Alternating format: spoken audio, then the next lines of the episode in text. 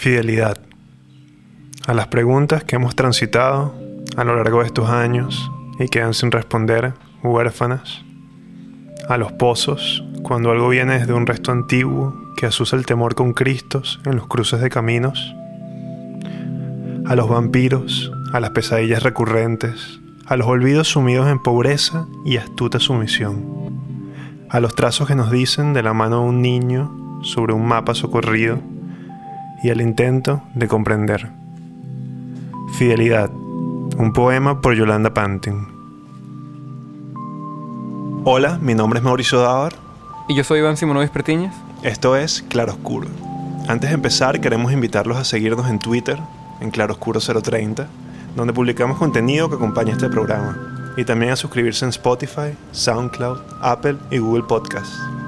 Hoy hablaremos sobre identidad y poesía en el marco de la presentación de Rasgos Comunes, una antología de poesía venezolana del siglo XX. Rasgos Comunes es probablemente la antología más comprensiva y mejor cuidada de la poesía venezolana. Fue editada por Miguel Gómez, Gina Saraceni y Antonio López Ortega, a quien tuvimos invitado en el estudio de Claroscuro el día de hoy. Antonio es narrador, ensayista, editor y promotor cultural venezolano editor de obras poéticas como la de Alejandro Oliveros, Yolanda Pantin e Igor Barreto, coautor de otra gran antología, La Vasta Brevedad, y narrador de una obra en la que destacan sus cuentos. Rasgos Comunes nace indiscutiblemente en el peor momento de la historia venezolana, pero como hablamos con Antonio, probablemente el momento de mayor reconocimiento para su literatura. Una literatura que pelea en el campo simbólico, una batalla del imaginario, que aunque no cambie la realidad, bien ayuda a fijar verdades para la posteridad. En palabras del crítico y escritor Luis Pérez Oramas, es una literatura que deja un retrato descarnado del hundimiento chavista que es tan elocuente como la tragedia de millones que escapan del país. Por otra parte, una antología de poesía como esta que nos presenta Antonio es sin duda de las mejores maneras de descubrir un país por lo que la entrevista que escuchamos a continuación es una invitación a descubrir a Venezuela desde su poesía. Antonio, bienvenido. Muchísimas gracias, encantado de estar con ustedes. ¿Qué tal Berlín? ¿Cómo, cómo llegaste? Llegué, bueno, un poco tortuoso porque viajé desde Tenerife y tuve que hacer escala en Madrid. O sea, se me hizo un poco largo el, el, viaje, pero siempre es una, siempre es una maravilla estar. Este, estaba recordando que estuve exactamente un año atrás después de haber estado antes de eso en el año 81, que es como muchísimo, cuando hacía mis estudios en Francia, obviamente la impresión en el, año pasado de cambio fue tremenda, no hacía sino ver eh, la ciudad por todos lados, pero tengo, me da una extraordinaria impresión la ciudad, una ciudad como muy cosmopolita, cambiante, me parece que es una gran obra en construcción permanente, gente de todo tipo, idiomas de todo tipo, yo diría que no parece una ciudad alemana. Bueno, eso es algo que dicen muchos alemanes también, yo creo. Y estabas estudiando en París cuando... Sí, estaba estudiando en París, que fueron, fueron unos estudios largos porque fue pregrado y también maestría entre el, entre el 77 y el 85 viví en París. ¿Y eso era con una beca Yacucho? ¿o? Esa era con una beca de una institución cultural de la ciudad de Caracas que se llamaba Fundarte, muy importante, que trató de emular un, un, experimento muy interesante de Nueva York que se llamó The New Council for the Arts en, en, en, Nueva York, que fue como una institución muy renovadora. Algunos, eh, algunos este, eh, personas que vieron el experimento, entre ellos mm, eh, Felipe Gerandi, que era en aquel momento como el director de cultura de la gobernación, se trajo el modelo y lo replicó. Y eso fue fundarte a partir de finales de los años 70. Y hacía muchas cosas Fundarte, pero a partir de un momento hizo un programa de becas que estuvo este, becando sobre todo a escritores y artistas, ¿no? Y con esa beca te fuiste a París. ¿Cómo, era, ¿Cómo era ser parte de la diáspora en esa época? Era una diáspora de otro orden porque era una diáspora, vamos a decir que provocada, que promovida, porque eh, en el segundo gobierno de Pérez y bueno, y también en el primero, eh, vino este programa de Gran Mariscal de Ayacucho que llevaba a jóvenes venezolanos de todas las especialidades agricultura, ingeniería, sociología, etcétera, a distintas partes del mundo, a todo tipo de universidades, sobre todo yo diría universidades europeas y norteamericanas, ¿no? Sobre todo. También había gente que se iba a América del Sur y gente que se iba a otros países, pero fundamentalmente europea y norteamericana.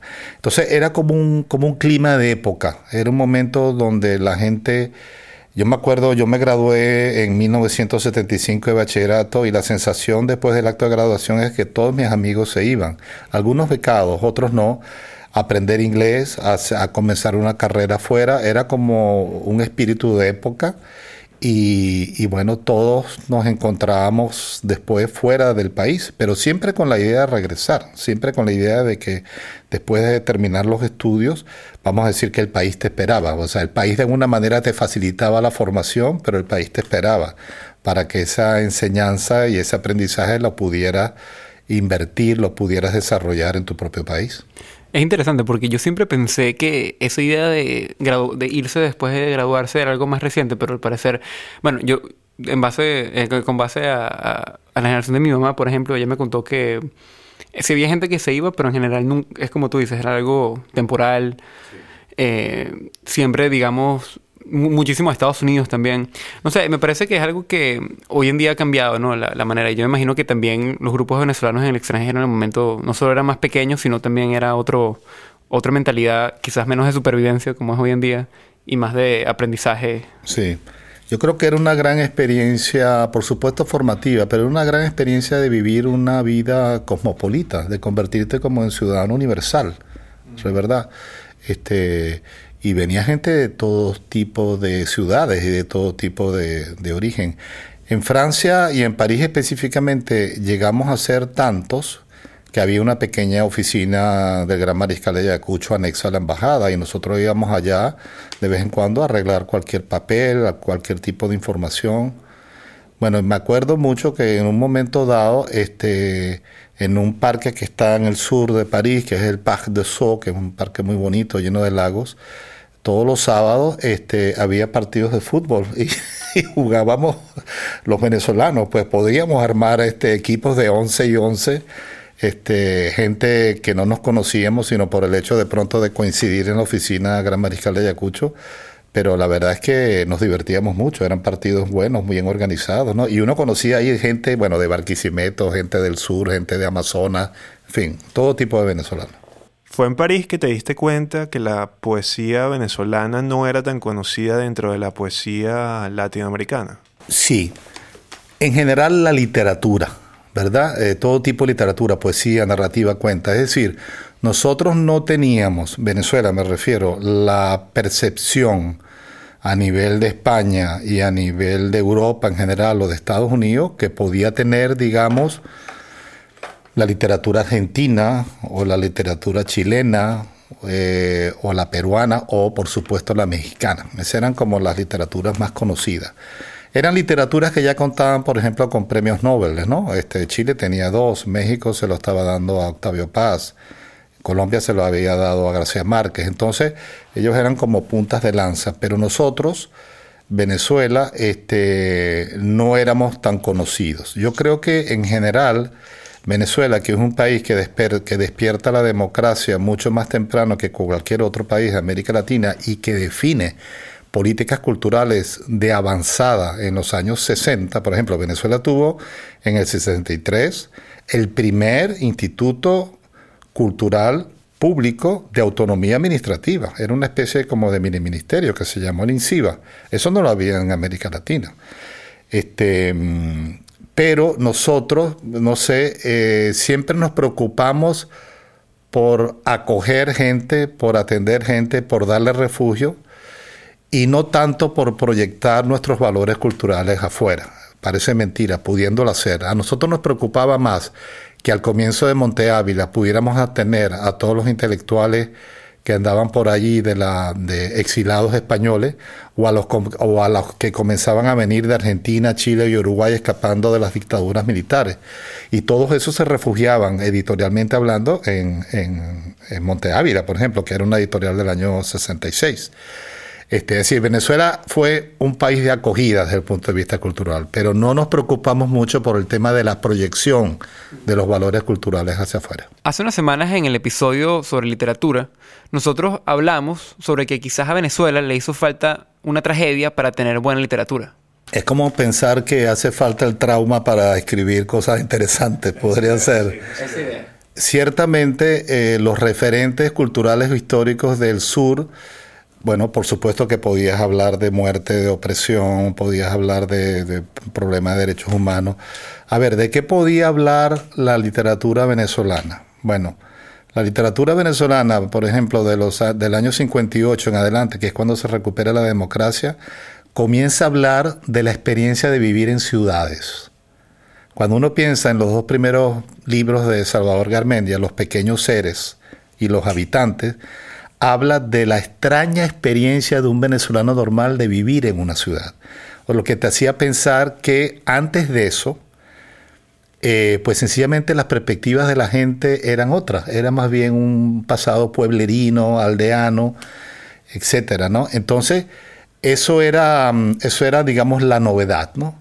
Eh, después una novela como, como País Portátil del año 69 de Adriano González León, 10 años después de, la, de, qué hablaba. Hablaba de tres periodos distintos de la historia de Venezuela. Uno era la guerra de independencia, otro era, si, no, si mal no recuerdo, la guerra federal, y la otra era el problema que se estaba viviendo en Venezuela en los 60 con guerrilla, con la guerrilla, digamos, marxista y con el gobierno demócrata este, naciente, y de alguna manera Adriano González León quería hacer un paralelismo en cuanto al valor de la rebelión, tanto en la independencia como en la guerra federal, como en la guerrilla. No, no sé si esa, si esa igualdad era, se podía hacer, pero él lo intentó. Eh, pues sí, uno podría decir que de pronto los referentes públicos no eran tan interesantes, pero de pronto sí lo eran los referentes más subjetivos, ¿no? Quiero profundizar un poco en, lo que significa que una literatura sea conocida, ¿no? He escuchado mucho en los círculos literarios el discurso un poco de que la literatura venezolana no era tan conocida. Tú ya mencionaste el tema de los premios. Pero ¿qué más tiene que suceder exactamente? Es una pregunta muy interesante porque yo creo que hay varias razones. Una era, sin duda, que los grandes aparatos de reconocimiento académico, básicamente los departamentos de literatura en Estados Unidos y en Europa, eso es sabido, se llenaron de especialistas del sur, sureños, cuando tuvieron que huir de las universidades. Es decir, este, los chilenos, los argentinos, los uruguayos, este, hasta los paraguayos, a partir de los 70 comenzaron a colonizar en el buen sentido los departamentos de literatura. Eran grandes figuras, eran grandes firmas, los departamentos los recibían con los, con los brazos abiertos. Y obviamente eh, influyeron en los programas de estudio y cambiaron tendencias y, por supuesto comenzaron a poner mucha literatura de cada uno de sus países. Muchas veces se dice que, la, que no haber tenido experiencia de exilio para Venezuela la ha afectado desde el punto de vista del reconocimiento. Ese podría ser un factor. El otro factor podría ser el interés de, de los centros editoriales. Uno piensa cuáles han sido en Venezuela eh, momentos importantes para los centros editoriales. Bueno, lo fue el premio Biblioteca Breve en el 69 para Adriano González León, con un jurado que estaba presidido por Vargas Llosa, ¿no? Y fue una oportunidad de oro, pero bueno, nos ponemos a ver y después la obra de, Adriano prácticamente no se sostuvo, ¿no? Este, y yo creo que, por ejemplo, Monteable Editores, que tú has mencionado, Mauricio, que hubiera podido ser una plataforma de proyección importante, pues mira, eh, no sé, habría que preguntarse por qué, por qué no lo fue. Y sí lo fue para otra cantidad de autores no venezolanos que estaban publicados en ese fondo. ¿no? Yo sí creo que este momento de tragedia y de gravedad en todos los sentidos es un momento donde forzosamente se está proyectando la literatura venezolana. Justamente entonces tenemos dos eventos en los últimos 12 meses o tal vez hasta tres. La entrega del premio a, Rodrigo Blanco Calderón. Sí. El éxito de La hija de la española. Sí. También el premio Rafael Cadenas. Sí. Entonces, la pregunta que yo me hago, que me vino a la cabeza es, ¿se necesitaba una tragedia como la venezolana para que estos premios empezaran a ser otorgados o por qué de repente esto es eh, eh, efecto de, que el foco mundial está en Venezuela o la literatura siempre estuvo ahí? ¿Qué, ¿Qué, es exactamente lo que está pasando con todos estos premios que están llegando de repente? Bueno, a ver, es muy buena pregunta. Yo creo que es un poco complejo contestarlo porque... Mm, también creo que se debe a varios factores. Es indudable, el primero sería, es indudable que Venezuela está en la palestra en la palestra pública, titulares todos los días en los periódicos. Estamos absolutamente consternados por eso y es un discurso de alguna manera como repetitivo. Es la noticia, ¿no? De la tragedia se mantiene, se mantiene, se mantiene. Y eso, digamos, es terrible estar en, la palestra pública de esa manera, pero es lo que nos ha pasado, ¿no? Ahora, de alguna manera, esa visibilidad permite que otros aspectos de la realidad venezolana se filtren o encuentren de alguna manera eh, acogida. Porque si tú le dices en este momento al Instituto Cervantes, le llegas con un planteamiento y le dices, mire, vamos a hacer un foro sobre narrativa venezolana contemporánea porque realmente de eso no se está hablando y de eso ni siquiera se puede hablar en Venezuela porque a nivel de políticas públicas no se promueve eh, una actividad como esa.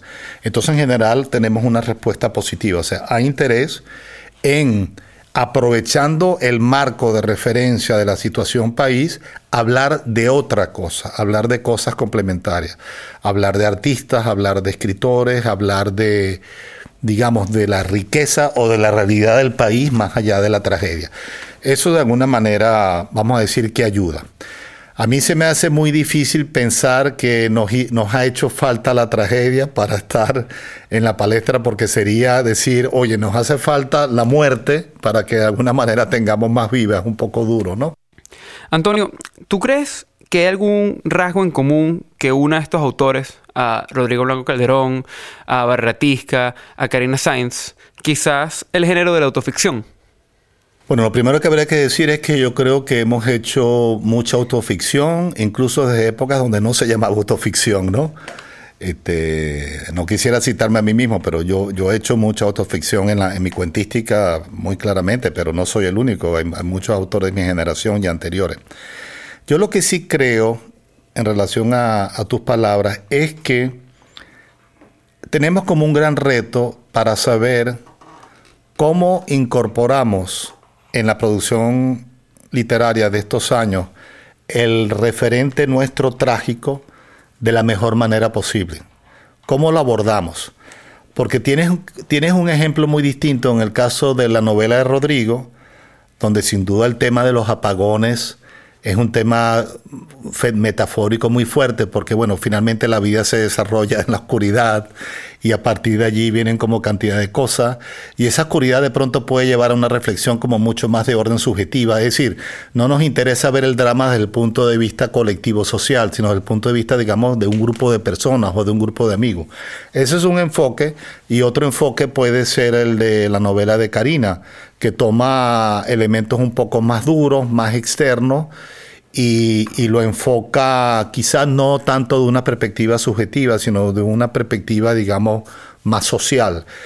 Em, o sea que tenemos un momento donde los escritores, sobre todo los narradores, tienen que ver de manera, de manera mm, como muy cuidadosa desde qué ángulo quieren este, escribir. El caso de la poesía que tú me planteabas al comienzo es muy distinto, porque la poesía, pues otro mundo, es otro lenguaje. Eh, la poesía forzosamente te lleva a la interioridad y te lleva a la profundidad. Yo creo, es una opinión muy personal, yo creo que, la, que frente al drama la poesía ha reaccionado con muchos más niveles de calidad que la narrativa y viene reaccionando ya desde hace unos cuantos años. Cuando uno estudia o lee la obra de Yolanda Pantin, la obra de Igor Barreto, la obra de Castillo Zapata, de Rojas Guardia, en fin, toda la generación de poetas venezolanos que viene publicando en los últimos 10, 20 años, ahí tenemos una construcción poética, digamos, referida al dolor que es extraordinariamente buena. Yo creo que a la narrativa todavía le falta profundizar mucho más en eso. Coincidimos en que hace falta una divulgación o un trabajo de parte o del Estado o de, la empresa privada para que la literatura también logre este alcance mundial, ¿no? Hace falta que se hagan antologías, hace falta que se haga crítica de la academia también. En Venezuela, ¿quién ah, históricamente había hecho la, divulgación cultural de este tipo? O sea, es una, antología de la poesía. Ese trabajo, ¿quién lo asumía antes en el país? En el campo artístico, bueno, tú podías decir, este, tengo la Bienal de Venecia o tengo la Bienal de Sao Paulo para mandar representaciones venezolanas. Y se hacía, pero yo creo que no se hacía con la suficiente fuerza y con la suficiente vamos a decir, con el suficiente aparato de promoción necesario para lograr un efecto como verdadero, ¿no? Si en algo fallaron las políticas públicas culturales venezolanas en las últimas décadas, que fueron buenas, ojo, es importante, para mí, si en algo fallaron fue en la proyección internacional de la cultura venezolana. Se ha debido hacer mucho más de lo que se hizo. Y ante esa falta es que tú tal vez decides empezar tu trabajo de, antologías. Yo creo que estamos en un momento de recuperación de la memoria. Como, como el país avanza hacia un borrón, como todo se borra, como todo es olvido, entonces desde, la, desde el frente de la cultura respondemos preservando memoria, o sea, como diciendo, no, no somos un borrón, hemos sido esto, esto, esto, y eso hay que decirlo, ¿no? Y con ese propósito de recuperar memoria, se presenta hoy en Berlín Rasgos Comunes, una antología editada por Miguel Gómez, Gina Saraceni y Antonio López Ortega. Ahora vamos a hacer una pausa musical y volvemos en corto.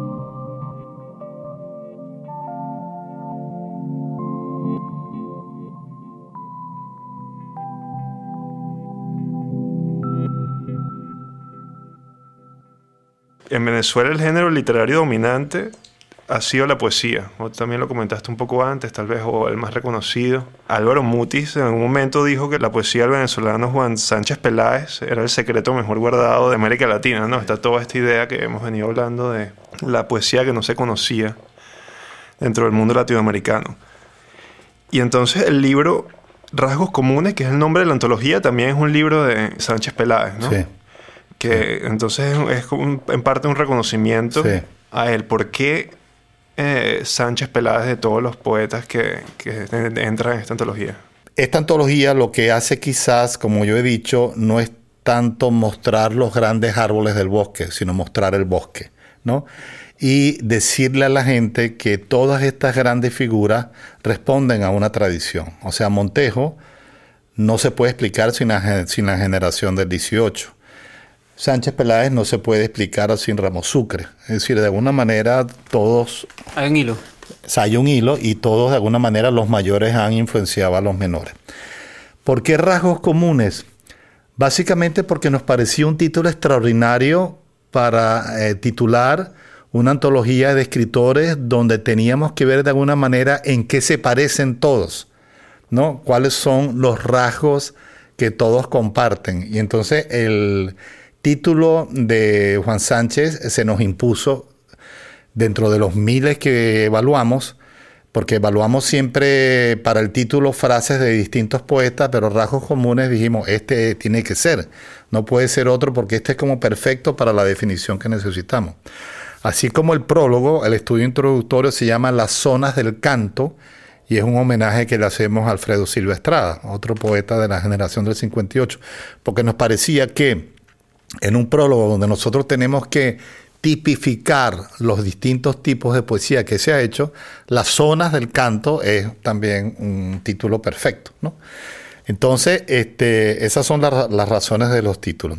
Aparte de eso, lo decimos en esa antología, yo creo que Juan Sánchez Peláez es uno de esos escritores que de alguna manera parte el siglo como en dos pedazos. Él es un gran innovador, él publica en los años 50, y yo creo que la poesía venezolana eh, es otra a partir de Juan Sánchez Peláez. O sea, antes de él y después de él no se escribía de manera igual. ¿Por qué? Porque, porque fue un gran innovador, porque fue un autor que le dio mucha preeminencia al lenguaje, no tanto a lo que se tiene que decir, sino a la manera en que hay que decirlo, porque fue un autor de la formalidad, de la explosión lingüística, de la de la digamos de la memoria completamente desatada. Déjenme em, citarles una estrofa rápidamente de él, a fondo, memoria mía, para que no extravíes en la estación final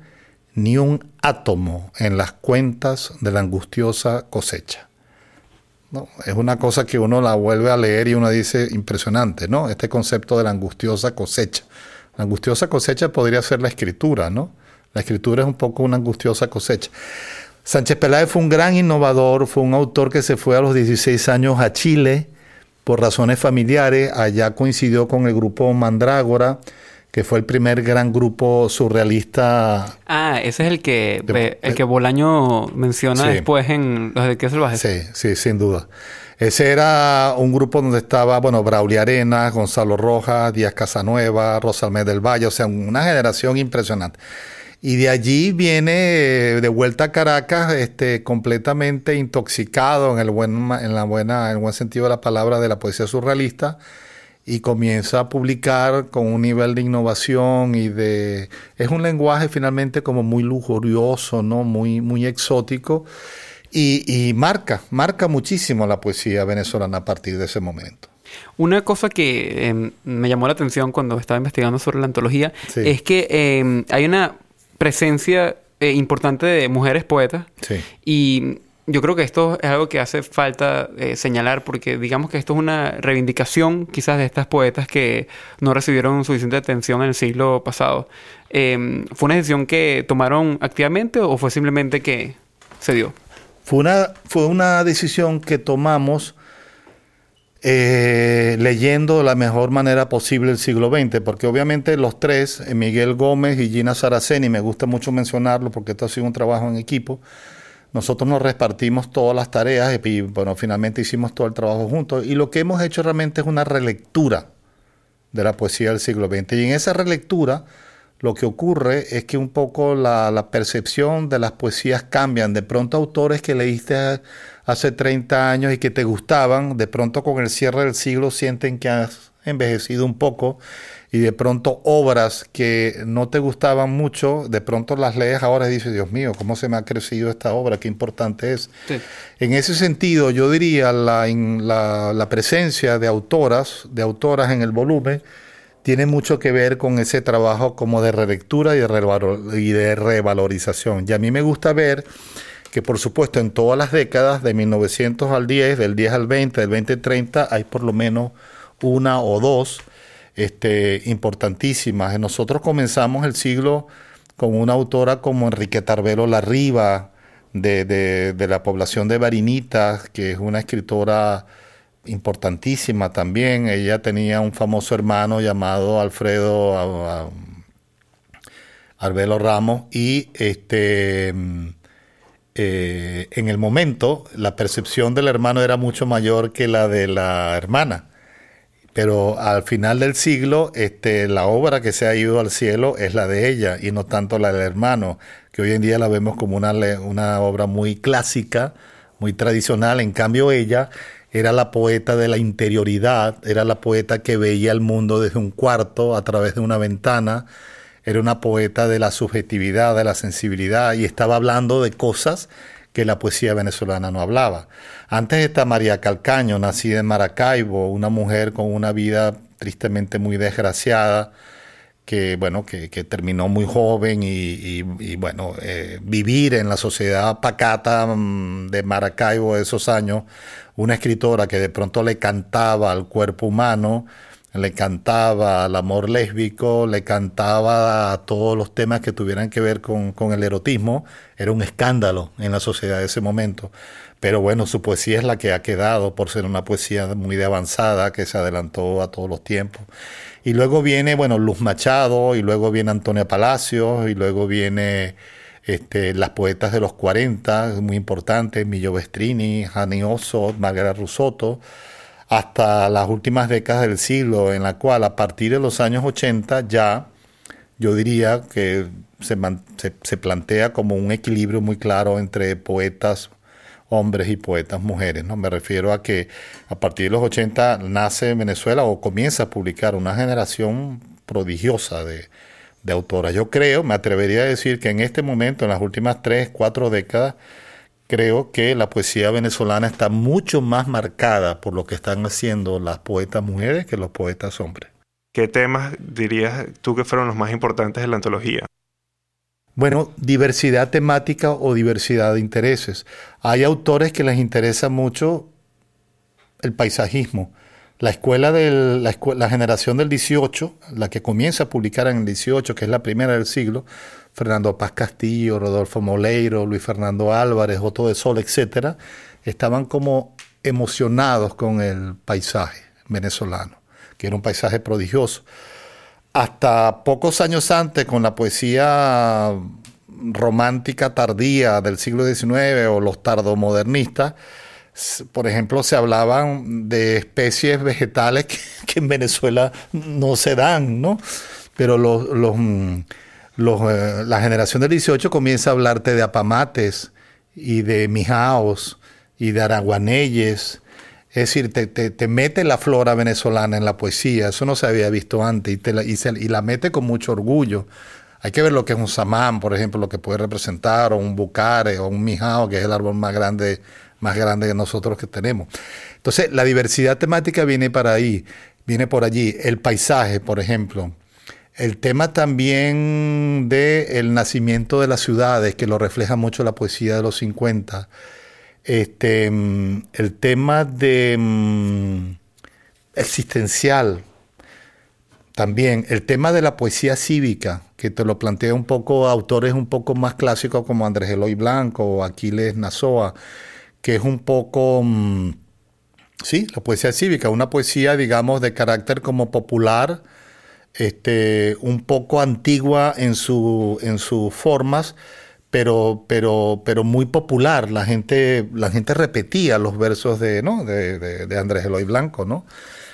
Este, así hasta el momento en que comenzamos a ser vanguardistas en los 50, donde nos movemos, eh, al igual que lo estaba haciendo la poesía francesa o las grandes poesías del mundo. O sea, yo creo que a partir de Juan Sánchez Peláez o antes, una autora como Luz Machado, que es otra autora que se nos ha crecido mucho en este volumen, este, estamos hablando de escritores que ya estaban como que ya se habían puesto al día en relación con las grandes tendencias del planeta.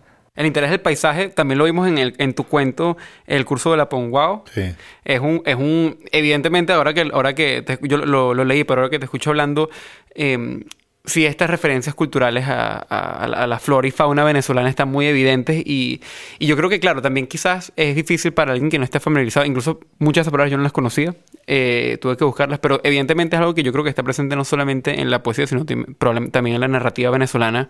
La pregunta es, eh, en 80 años, ¿no? más o menos, cuando se escribe la antología de la poesía venezolana del siglo XXI, ¿cuáles crees que serán esos rasgos comunes que encontraremos?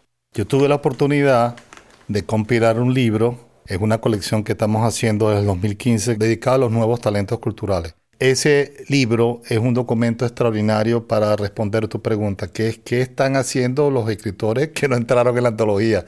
Natacha Tiniaco, Adalbert Sala, Rodrigo Blanco Calderón, que es un muchacho de los 80. Están allí básicamente todos autores nacidos en los 80, o sea que comenzaron a publicar en el 2005-2010. A mí me admira mucho de esos autores, y es que han crecido en el peor país posible.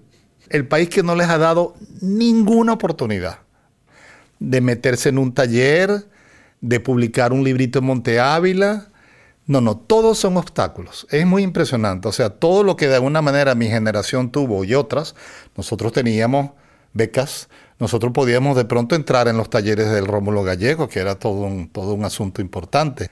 Con, con ese tipo de ayudas podía uno trabajar. Estos queridos amigos, no.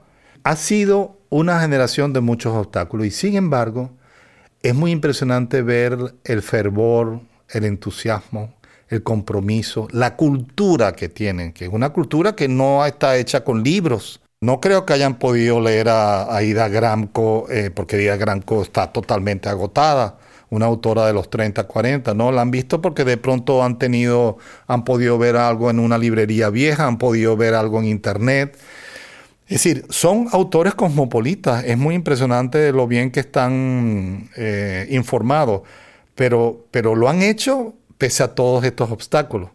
Es una promoción que eh, no es ajena a ningún tipo de tradición. Te, te pueden hablar de poesía rumana como te hablan de poesía inglesa o de poesía china. Algunos traducen, algunos se las arreglan para editar así sea artesanalmente, para hacer ediciones digitales, para montar páginas web y sencillamente tener un, un portal allí dedicado a la poesía. Es decir, buscan lo que, lo que pueden hallar para hacer las cosas. Y yo creo que es garantía, esa generación, esa promoción, es garantía de que la fuerza de la poesía venezolana sigue, de que se mantiene, de que no ha habido una ruptura y de que vamos a mantener una calidad este, permanente, porque estos autores yo los estoy viendo mucho más homogéneos en cuanto a la cultura que comparten que, por ejemplo, la generación mía o de otros.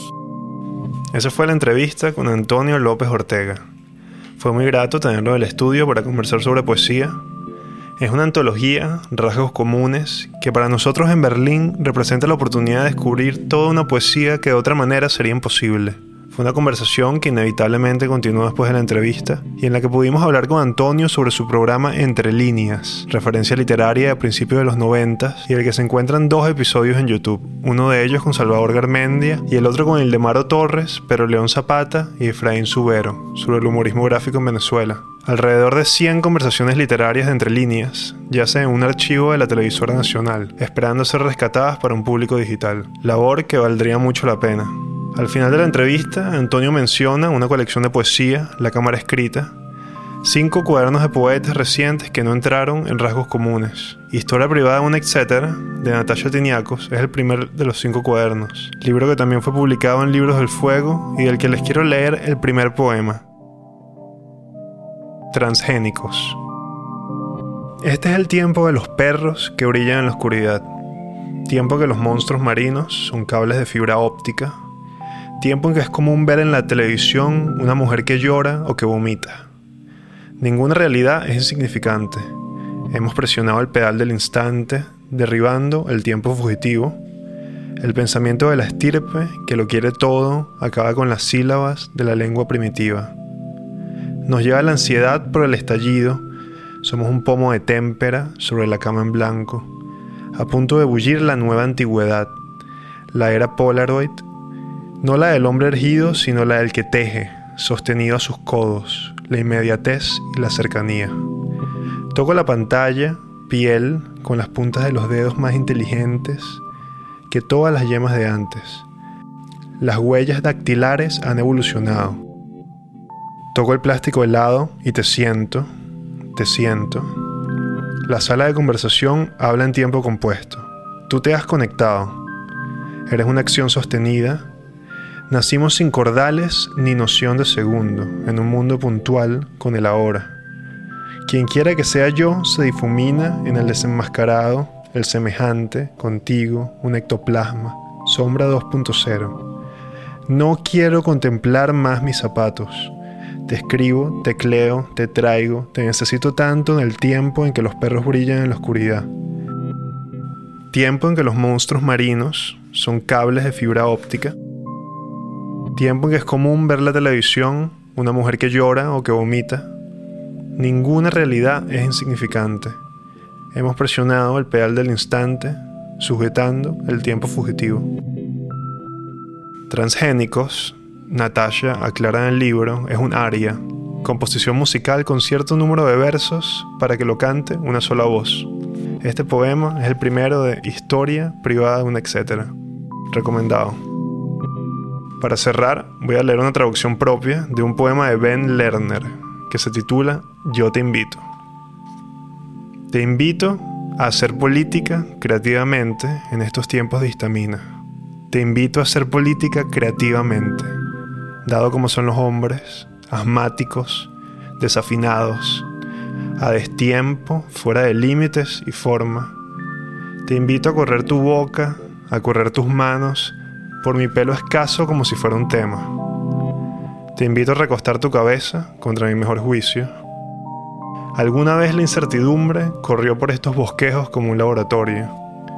Ahora, de mi trabajo más reciente, un crítico ha dicho, estaba abierto, así que me permití entrar.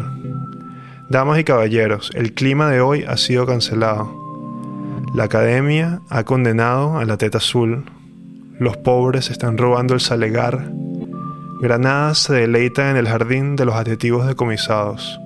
Es el sabbat, por lo que te tengo que invitar a colocar tus pretensiones de conocimiento en el piso, a colocarlas lento y con gran tristeza. Dado como son los hombres, Mujeres empacan nieve en jarrones para el verano. Dado como son los hombres, los árboles se rinden. Este poema pertenece a un libro que se titula The Snows of Venice, Las Nieves de Venecia, y que está basado en una serie de intercambios entre el poeta americano Ben Lerner y el cineasta, escritor y filósofo alemán Alexander Kluge. Publicado en una de mis editoriales alemanas preferidas, Spectre Books, el libro narra una relación que comenzó con este poemario de Lerner, que Kluge se encuentra por casualidad, y que termina en una serie de cuentos y textos que se han dedicado a ambos escritores durante los años. De tapa dura, blanca, es un libro hermoso que descubrí en la Feria del Libro de Leipzig, y de nuevo que junto a la antología de poesía venezolana Rasgos Comunes, son las recomendaciones de esta semana. The Snows of Venice, Las Nieves de Venecia, y rasgos comunes. También Historia privada, un etcétera, de Natasha Tiniakos, que como comenté fue publicado en Libros del Fuego. Quiero de nuevo invitarlos a seguirnos en Twitter en Claroscuro 030, donde voy a publicar el nombre de todos estos poetas y los libros de los que hablamos hoy. Mi nombre es Mauricio Dávar, esto fue Claroscuro.